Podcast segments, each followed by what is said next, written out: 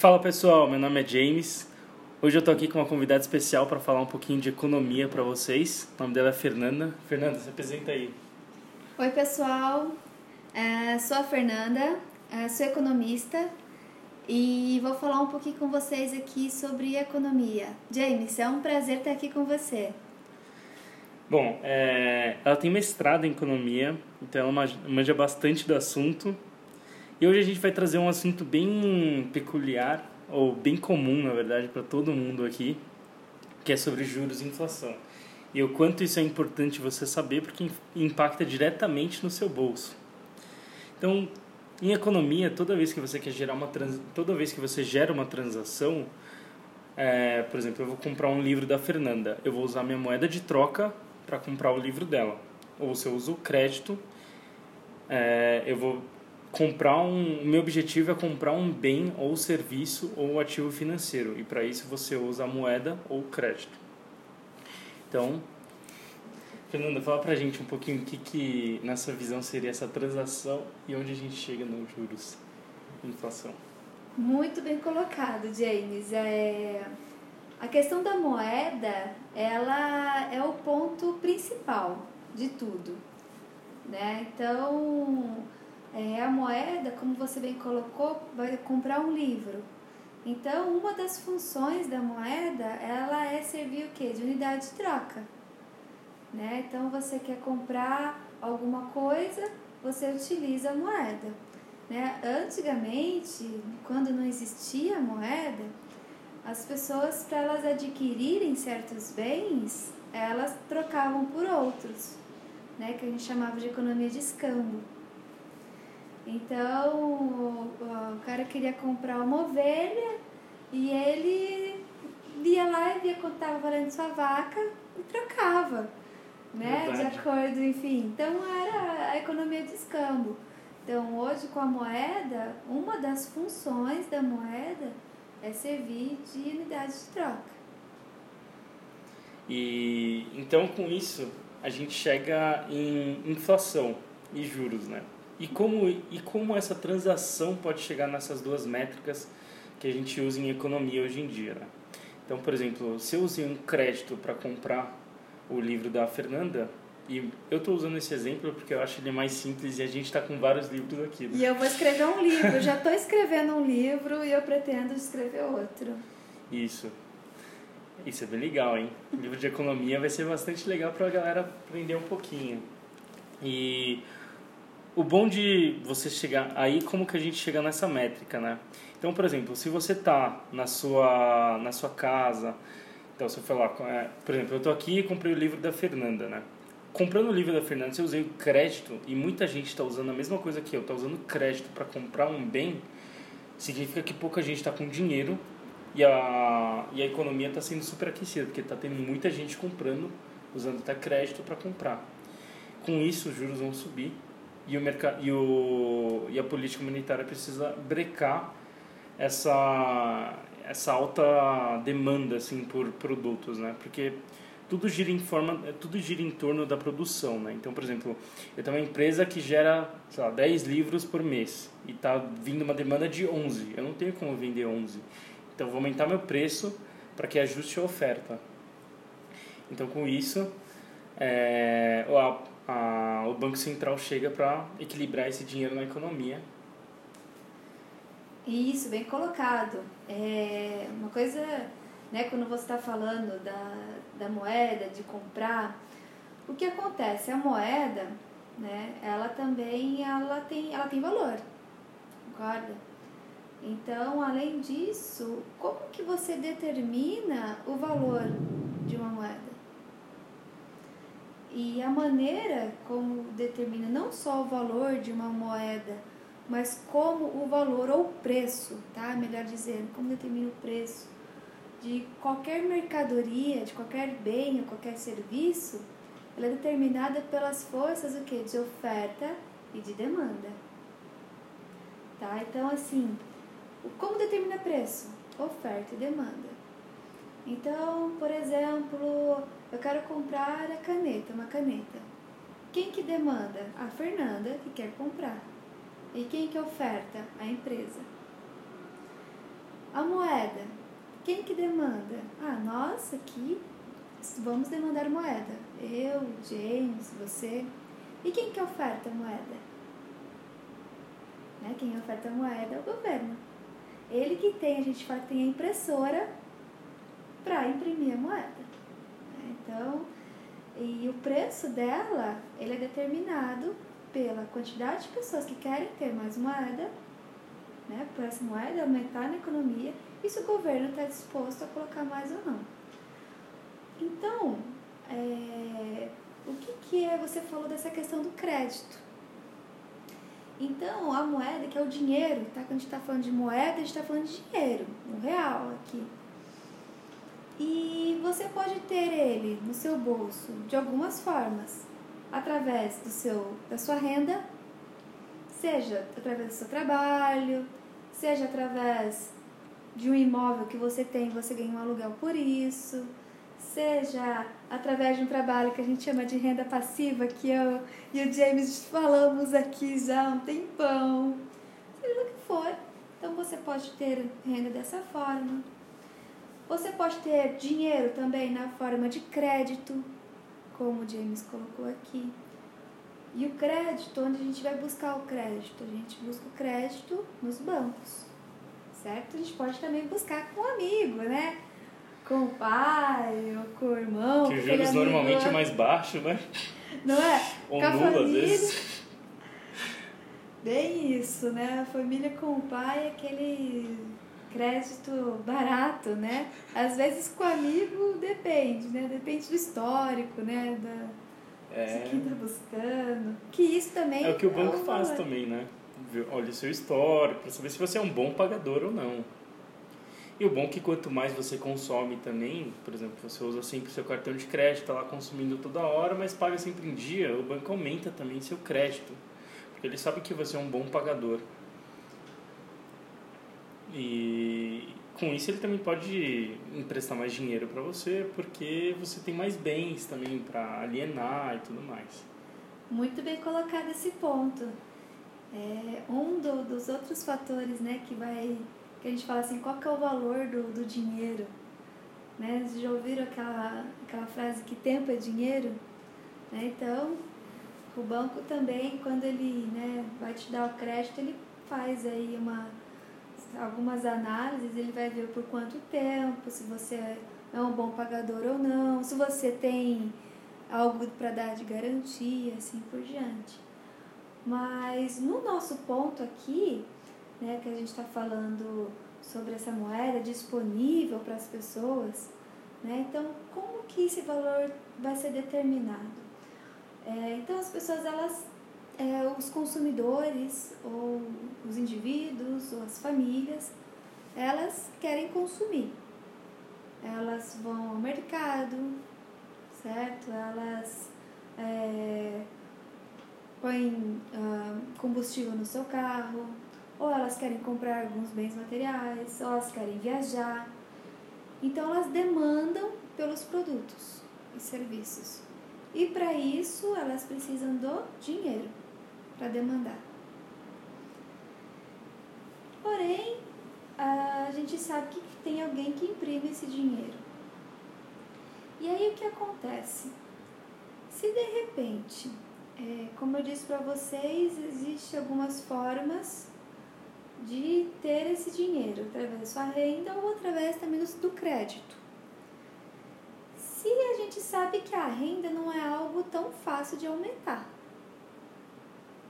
Né? Então, o que muitas, muito, a gente acaba fazendo, né? se a gente quer consumir o bem agora, a gente quer ter aquele, ah, enfim, eu quero trocar minha geladeira, eu quero ter agora, não vou esperar um ano ter que juntar meu dinheiro um ano para comprar geladeira. Eu quero tê-la agora.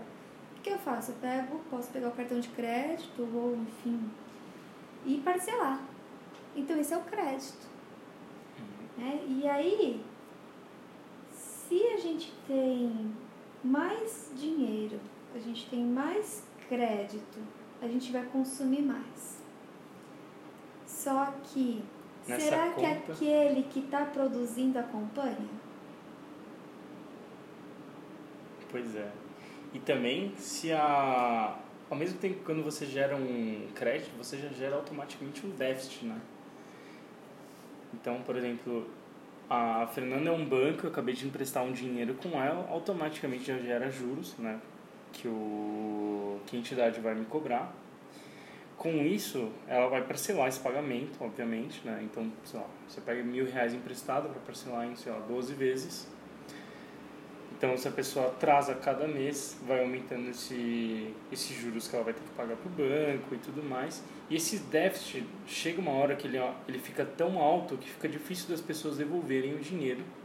E é aí que acontece um grande colapso, que é o que a gente vê, que é quando as pessoas não conseguem honrar com seus próprios é, empréstimos ou os créditos que elas mesmas adquiriram. Isso é verdade. É, na última década, vamos colocar assim, né, principalmente depois que teve a crise dos Estados Unidos em 2008, é, de alguma forma o nosso governo ele tentou estimular a nossa economia. E ele estimulou a nossa economia através do consumo. Só que, como eu disse para você, é, aumentar a renda do seu trabalho não aumenta, não acontece do dia para noite. Então, o que, que ele fez? Vamos facilitar o crédito. E é exatamente esse ponto que você colocou, James, que se tornou mais fácil. Né? Então, você tem um limite no cheque especial, você tem um limite é, na, no seu cartão de crédito, às vezes sem nem não precisava muita garantia. E aí, então, eu quero ter o bem agora. Ah, eu quero, vou lá, vou comprar, é que o pessoal fala, né, da linha branca, que estimulou muito. É, vou diminuir ali os impostos, por exemplo, ali de automóveis, tudo isso para estimular o consumo. Só que é um consumo que tem que é, tomar um pouco de cuidado, porque você vai lá, parcela em 12 vezes. Ah, aquela parcela cabe no meu bolso. Só que daí você vai comprando outras coisas também. E de repente, na hora que você vê a fatura do seu cartão de crédito é só de parcela. E isso, isso começa a complicar, né? Quando as dívidas começam a virar uma bola de neve. Exatamente.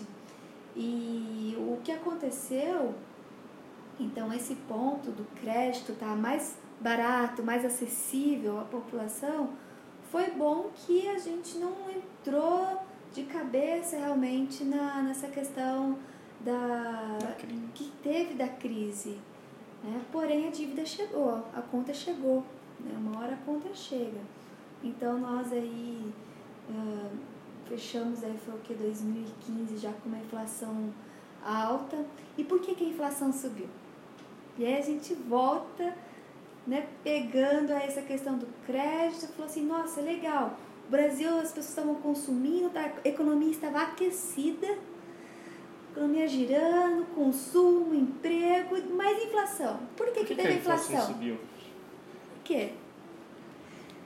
Será que aquele que produziu, aquele que produz esses bens e serviços, eles cresceram no mesmo ritmo do consumo? Talvez não, né? Talvez os comerciantes se não acompanhar a produção, tiveram que aumentar seus preços. Oferta e demanda. E o grande problema, eu acho, também, de o governo diminuir a taxa de ah, os impostos, porque é algo difícil, né? O, o governo tem que é, mexe também com eles e tal. Então é um pouquinho difícil diminuir impostos. Então outra forma que ele tem como devolver esse dinheiro, entre aspas, é também com, aumentando gastos do governo. Né? Então ele melhora hospitais, asfalta a rua que você passa lá por cima. Ele pode usar esses meios para devolver uma parte do imposto que você pagou. Sem dúvida. Além disso, gastos do governo, ele aquece a economia também. Sim. Você concorda que ah, ele vai construir um viaduto ali, ele vai precisar ter mão de obra, ter trabalhadores, ele vai precisar ter os insumos para construir essa, esse viaduto. Então ele gira a economia de alguma forma. Né? Então os gastos também são positivos, sem dúvida. Né? Mas é importante também que é, o governo ele gaste, mas ele arrecade, ele gaste menos do que arrecade. Né? Por mais que ele está estimulando, sim, mas você também não pode entrar numa dívida. Né? Que é uma coisa que a gente tem visto hoje. Então, é, Tudo gente, gira em torno da produção, né? Da produção. Falou tudo. É, então, o governo gastar, ele está aquecendo a, a economia, a produção e emprego. Emprego, principalmente. Não é? Gera uma nova, sei lá, algum projeto de infraestrutura, vai ter que contratar um monte de gente, pedreiro, engenheiro. Com isso ele gera um monte de emprego para criar essa, esse projeto de infraestrutura para o país, Sim. uma ponte, o que seja. Exatamente, exatamente. Mas gastar com responsabilidade. Sim. É? Sem se endividar. E aí a questão é da onde que o governo ele pega, ele consegue o dinheiro para investir nisso, para fazer os investimentos na, em hospitais ou infraestrutura, seja nos portos, nas rodovias, na própria segurança, na educação. Da onde que ele pega o dinheiro? Com o dinheiro que ele arrecada de você. Tanto de impostos, exatamente. E o governo também pode pedir emprestado. É, o governo pode falar assim, olha, me empresta que eu te pago juros. O governo pode fazer isso. E Literalmente hoje... ele só paga juros, né? Porque ele rola dívida e paga juros. Exatamente. Então o governo. E também ele pode imprimir dinheiro. Lembra que ele é o cara que tem a impressora. Verdade. Né? E, e aí então ele pode imprimir, ele pode falar assim, é, me empresta que eu te pago juros e através de impostos. Como você já bem colocou, James, os impostos já estão bem altos, né? É difícil colocar não mais imposto e ou tirar daqui, enfim, é, não está mais tão, tão simples assim. E aí imprimir o dinheiro. Qual que é o grande, o grande problema do governo imprimir dinheiro? Se ele coloca mais dinheiro na economia, você concorda que você está tendo né, mais moeda no poder das pessoas, das pessoas. e elas vão poder consumir Sim. mais, só que a indústria não está acompanhando. E aí, automaticamente, os preços também vão subir. Vão subir. Lembre-se que é, aumentar o crédito, você pode fazer isso do dia para noite. Mas construir uma nova fábrica pode levar um ano. Né? Então, qual que é a grande questão? A indústria ela tem um. A estrutura física dela é limitada. Então, para produzir mais, ela tem que comprar o terreno ao lado ou comprar o terreno em outro lugar. E ela tem que construir, ela tem que contratar pessoas, ela tem que comprar máquina.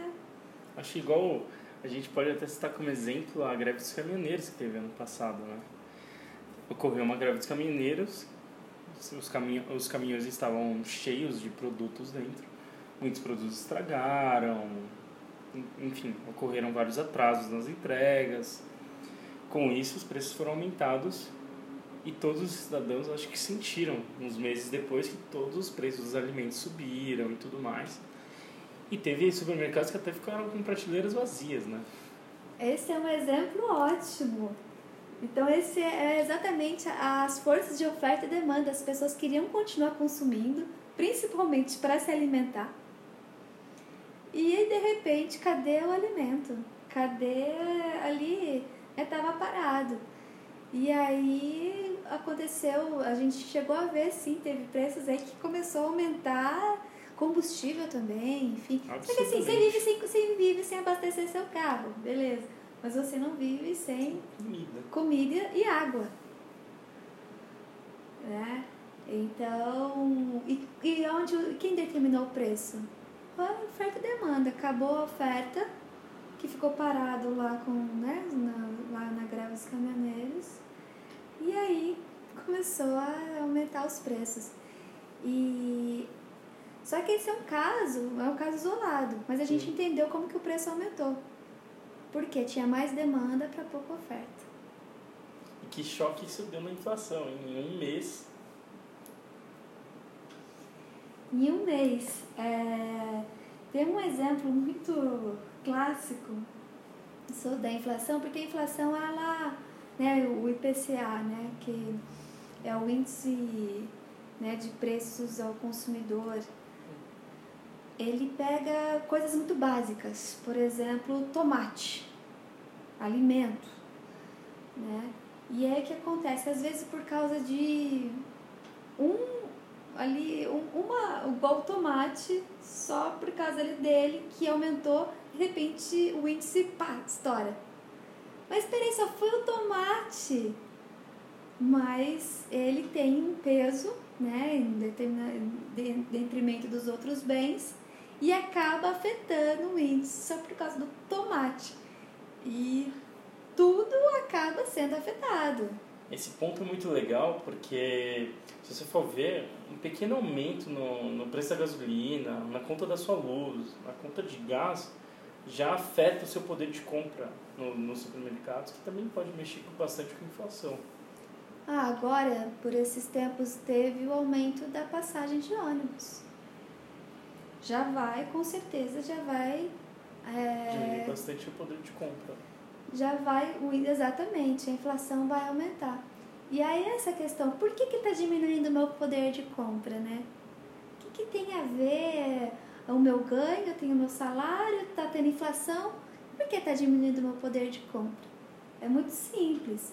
Então você ganha ali todo mês um determinado salário. Porém, se os preços continuam subindo, o, a, você gosta de tomar cerveja. Então você está pagando ali, vamos dar um exemplo, uh, uma long neck, tá pagando, enfim, colocar 5 reais na long neck. Você comprou ela hoje. Aí de repente você ganha lá mil reais, exemplo, e paga 5 reais hoje no mercado long neck. No mês que vem você vai continuar ganhando mil reais Aí você chega para comprar a long neck, ela vai custar 5,50. Concorda que com o seu, a sua mesma renda, você está precisando de mais dinheiro para comprar? Né? Então, é aquela coisa, não sei se vocês ouvem, né, talvez os pais falando, ou vocês mesmos, né? Que no mercado, há uns anos atrás eu ia com 200 reais eu enchi o carrinho e hoje com 200 reais eu encho uma cestinha. Nossa, é verdade. E o legal de, de, de você chegar nesse ponto é que também, por exemplo, você chega nos Estados Unidos, onde a inflação e os juros são muito baixos, então você fala que 10 anos atrás, 10 anos não, mas, mas uns 5 anos atrás eu usava esse dinheiro para comprar uma coisa X. Hoje em dia você pode usar esse mesmo dinheiro para comprar uma coisa X, assim, porque a inflação é quase que irrelevante, assim, é muito próximo do, do valor que você pagou há 5 anos atrás. Aqui no Brasil, há cinco anos atrás, a inflação beirava os dois dígitos, né? Então, são cenários muito diferentes, assim. E você entende por que, que o... E com isso dá para entender por que, que é, quando a gente pega um aumento no nosso salário, a gente tem que olhar se realmente ele foi acima da inflação. E isso, sim, são juros reais da economia. Então, se você realmente recebeu um, um aumento real ou nominal. Exato. Além disso, o seu salário ele não é ajustado tão rapidamente quanto os preços lá no mercado ou de qualquer outro bem. É, geralmente o seu salário ele vai ser ajustado no outro ano. Não é? E depende ainda, e olhe lá, depende. Verdade. Né, tem tem uma, umas questões assim que a empresa ela chega e fala assim: não, tá, eu sei que eu tenho que ajustar o salário, mas eu não tenho caixa. Então eu vou mandar várias pessoas embora. Aí fica aquela coisa: demite ou todo mundo continua ganhando a mesma coisa. Então acaba né, é, é, escolhendo que não demita as pessoas e elas continuam ganhando. E o poder de compra delas continua diminuindo. Por isso que uma inflação descontrolada, né, muito alta, acaba né, fazendo que as pessoas acabam consumindo cada vez menos porque, enfim, as contas dela vão continuar, o seu consumo básico, vamos colocar, ele vai continuar e cada dia mais vai passando, ela vai consumir menos. Então, assim, pensa que o seu salário ele não ajusta na mesma velocidade de aumento de preços. Ele demora. Então você está perdendo muito com isso. E aí é uma coisa que o James pode falar aqui, que é como você proteger o seu dinheiro, né, James? Você pode proteger seu dinheiro também com investimentos. Esse é um tema que eu gosto bastante. Então, por que, que é bom incentivar hoje em dia as pessoas a investirem, nem que seja em renda fixa como o tesouro, por exemplo? Então, dos produtos de menor. Não vou dizer que seja o risco, o risco seja nulo, mas que tem o menor risco, assim, que é você comprar algum título atrelado à inflação. Porque pelo menos qualquer aumento da inflação, você anula esse, esse aumento com o investimento que você fez. Então, acho que o grande ponto de, de muitas corretoras, muitos lugares incentivar o investimento, acho que um ponto antes, além disso, as pessoas aprenderem a poupar e com esse dinheiro poupado elas investirem. Então, acho que é é, as pessoas é, não aprenderem a guardar dinheiro, aprender realmente o que elas realmente precisam consumir. É, acho que um exemplo muito legal que eu tive na primeira aula de macroeconomia que eu tive na graduação era: se o sal tá barato, você vai comprar cinco sacos de sal? Então, acho que é você atender as suas necessidades, o seu consumo deve atender as suas necessidades, assim. Então acho que com isso você aprende a guardar seu dinheiro e aí você começa a investir para anular seu pelo menos o aumento da inflação. Esse é o primeiro ponto. E no longo prazo, né, você pode estar aumentando até seu patrimônio na compra de uma casa ou qualquer bem que você queira. É, a gente está num, num momento hoje no Brasil que nós estamos com a inflação né, mais controlada, e é, é um momento que a gente pode estar tá pensando nisso, né? Então, já que o, os bens e serviços não estão aumentando de preço tão rápido, então a gente já começa a melhorar o nosso consumo e querer ir uma parte já guardar para investir. É justamente isso. É até legal que outro dia eu fui no, no McDonald's, assim, que é um restaurante bem varejo, assim. Eu achei legal que eu fui nesse eu fui lá no McDonald's e o pessoal falou sobre fundos, né? Ah, eu comprei um fundo X. Aí o amigo dele falou assim: "Ah, eu comprei outro fundo X e comparando o benchmark". Achei isso muito legal que estão conseguindo incentivar as pessoas a investirem, né? A deixarem seu dinheiro investido para algum fundo, né? E é legal esse incentivo de deixar as pessoas entrarem nesse mercado que se elas aprendem a investir, vocês podem aumentar seu patrimônio para daqui a, sei lá, 5, 10 anos, dependendo do bem que você queira, dependendo de quais são seus objetivos. Eu acho esse é o melhor incentivo que tem na, na TV hoje em dia, dando propagandas de investimento, assim. Ah, sem dúvida. É, é só dessa forma, né, da, da, da poupança. É, a própria poupança, né, seja aí da maneira que for, tudo isso que se chama do investimento é poupança. A gente está deixando de consumir hoje né, para colocar o nosso dinheiro, né, seja no tesouro, ou no fundo, ou no mercado de renda variável, nas, em ações, o que seja, para consumir no futuro. Né? Então, esse, esse já é um comportamento que as pessoas estão começando a ter né? e, e ver, assim, não, posso então é, consumir no futuro, estou deixando para frente. E aí um outro ponto é que se esse dinheiro, né, ele não está indo para a economia, ele não está indo para o setor produtivo, certo? Porque ela não está consumindo, ela está deixando ali guardado. Ele vai ser usado para outra coisa. Então, que seja o dinheiro na poupança. O dinheiro que está na poupança, o banco, você pode ter certeza, ele usa esse dinheiro. Ele está tradando aquele dinheiro. E ele está girando esse teu dinheiro. Então, e aí quanto mais dinheiro tem ali, né, guardado, o que acontece? Você está aumentando o valor do, do, da moeda, a quantidade de moeda ali parada, ali guardada. Então, se tem mais volume, ou seja, menor vai ser também o, o preço do crédito para esse dinheiro lá na frente, você concorda?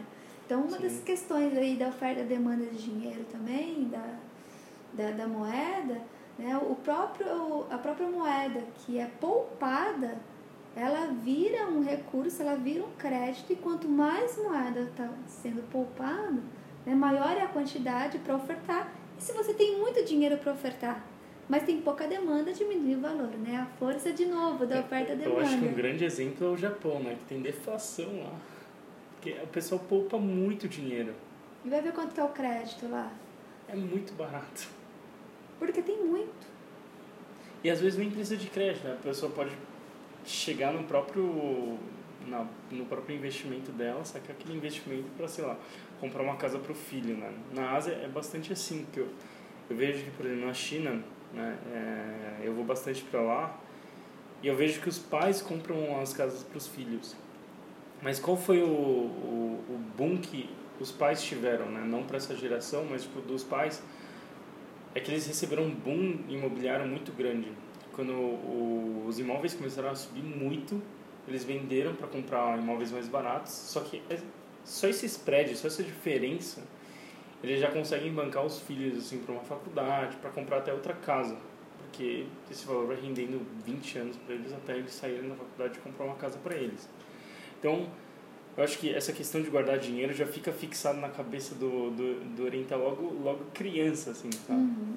Então, eu acho isso muito, muito bacana, assim, de você ensinar logo desde pequeno o valor do dinheiro, né? literalmente. Que é você saber, putz, se você ficar gastando muito dinheiro, o dinheiro vai ficar caro. Se você guardar ele, ele vai ficar mais barato. Perfeito. Esse, esse é o ponto, é um ponto importantíssimo, sem dúvida. E aí a gente falou de Selic, já de taxa, quer falar um pouquinho? Já falamos de inflação, já falamos de Selic. Como que, né, qual que é essa relação, né? Porque você fala, tudo bem, a inflação não é legal, mas existe alguma coisa que eu posso fazer? É. né? Como que funciona? Quem que controla isso? Né? São é. forças ocultas, eu conheço, como que é? é como que é controlado? Não é? Então, o que acontece? Nós temos o governo. Né? O governo, qual que é o seu maior objetivo? O governo é zelar pelo bem-estar da população. Né? Então, é que haja emprego, né? é que consiga fazer esses investimentos, principalmente esses investimentos, né? os lares que todos tanto falam, de educação, né, de segurança, de saúde, né, tudo isso faz parte então de uma economia né, que cresce, que está melhor. E também um outro ponto também do governo é também zelar, é garantir aí o poder de compra das pessoas, é também papel do governo. Né? Então, como que ele faz isso? Né? Então, o governo ele se utiliza de algumas de alguns instrumentos, né? através das suas políticas econômicas. Então, quando a gente vê lá na TV o presidente do Banco Central ou o ministro da Economia, que agora é da Economia, né? Antes era ministro da Fazenda, agora é ministro da Economia, falando alguma coisa, são essas pessoas que estão agindo né, para que a inflação, por exemplo. Seja controlada. Exatamente. Então, um desses meios eles utilizam Aí nós temos aí o Banco Central. O Banco Central, quem faz então é, a execução né, no mercado para controlar a inflação. E ele utiliza de um instrumento chamado Selic, que é a taxa básica de juros. Tá? Então, existe uma reunião que acontece a cada 45 dias, que é a reunião do Copom. Tá? É um órgão dentro do Banco Central e é o Copom, que quem está nessa reunião é o presidente do Banco Central, e eles falam assim: a taxa vai ser tanto. Ela é definida. Essa vai ser a taxa. Consegue definir a inflação? Ah, amanhã a inflação vai ser 5. Não, não dá para definir a inflação. Mas a taxa dá. E é através da taxa de juros, a taxa Selic, que é um instrumento que controla a inflação. Tá? Então, é claro que essa taxa ela afeta a, toda a economia de alguma forma. Né? Ela vai afetar os consumidores. Porque quando, se ela é a taxa básica de juros da economia, todas as outras taxas, seja o cheque especial, ou a taxa do cartão de crédito ela vai ser baseada nessa taxa. Então ela está afetando os consumidores, ela está afetando as empresas que vão ter que pagar mais caro pelo crédito. O próprio governo também. Né? O próprio governo, né? Que os seus juros são baseados que ele paga, né, da dívida dele na, na taxa Selic. Uh, no próprio investimento estrangeiro direto que entra no nosso país. O prêmio fica maior para eles, porém o risco também. Eu, eu acho que é, a taxa básica de juros está tá bastante atrelada também ao risco país, né? O quão caro, né, o quão risco está né, tá alto, então quão caro é o estrangeiro colocar o dinheiro dentro do nosso país. Então, por exemplo, por que que há um tempo atrás estava pagando 14,25, né? Uhum. A taxa básica de juros era essa. Por que estava pagando 14,25? Porque realmente nosso país, o risco do nosso país era que se você colocar seu dinheiro aqui, você teria 14,25% de prêmio, né? Sim, é o preço do dinheiro. Né? Então o governo ele precisa se ele precisa pagar o, os seus gastos. Ele tem os gastos, enfim, vários. E ele precisa de dinheiro. Ele não vai imprimir dinheiro, certo? E ele também não vai aumentar imposto, porque se ele fizer isso, realmente é o pessoal vai pra rua, enfim. Então ele precisa tomar dinheiro. E aí ele paga uns juros por isso. Né? Exatamente.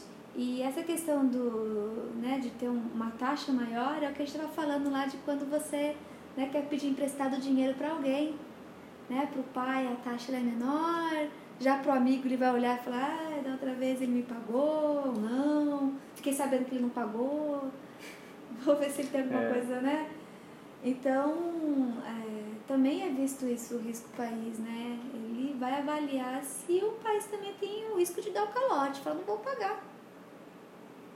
Ei, não vou pagar.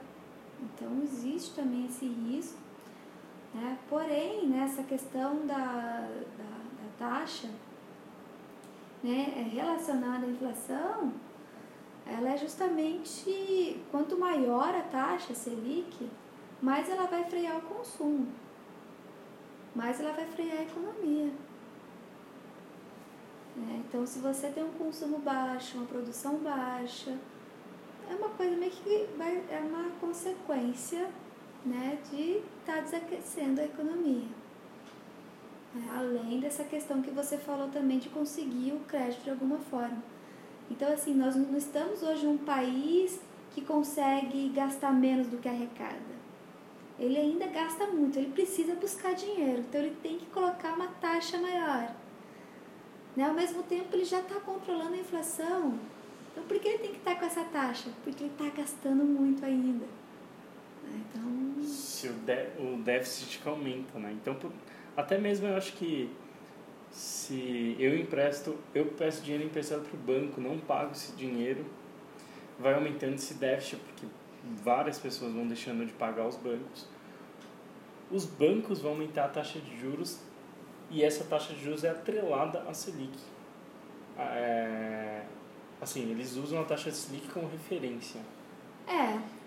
é e aí eles é colocam o spread bancário, o risco deles de emprestar com eles. Esse é um ponto muito interessante, né? Por exemplo, a taxa de a taxa de juros, por exemplo, a Selic, ela tá a 20%. Uau, legal. Aí o banco ele vai fazer a seguinte comparação. É melhor eu emprestar para o governo ou para os meus clientes com risco, etc, etc. Ele fala assim, meu, eu vou emprestar para o governo. Aí ele direciona a maior parte do empréstimo dele para o governo. E aí o que, que ele fala para o consumidor? Ó, oh, vou te cobrar mais caro, porque eu realmente não estou precisando tanto de você agora. E ele, qual que é o maior cliente dele? O governo. Então, assim, para ele é ótimo. Né? Então, ele vai cobrar mais caro, assim, do consumidor, do consumidor, do cliente. Ele já tem um super ali... Super empréstimo. Não é? Do, do governo.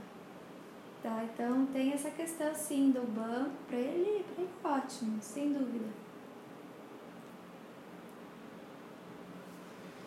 E aí? Bom, então falamos. Acho que a gente né? já fechou então todos os assuntos que a gente tinha para falar.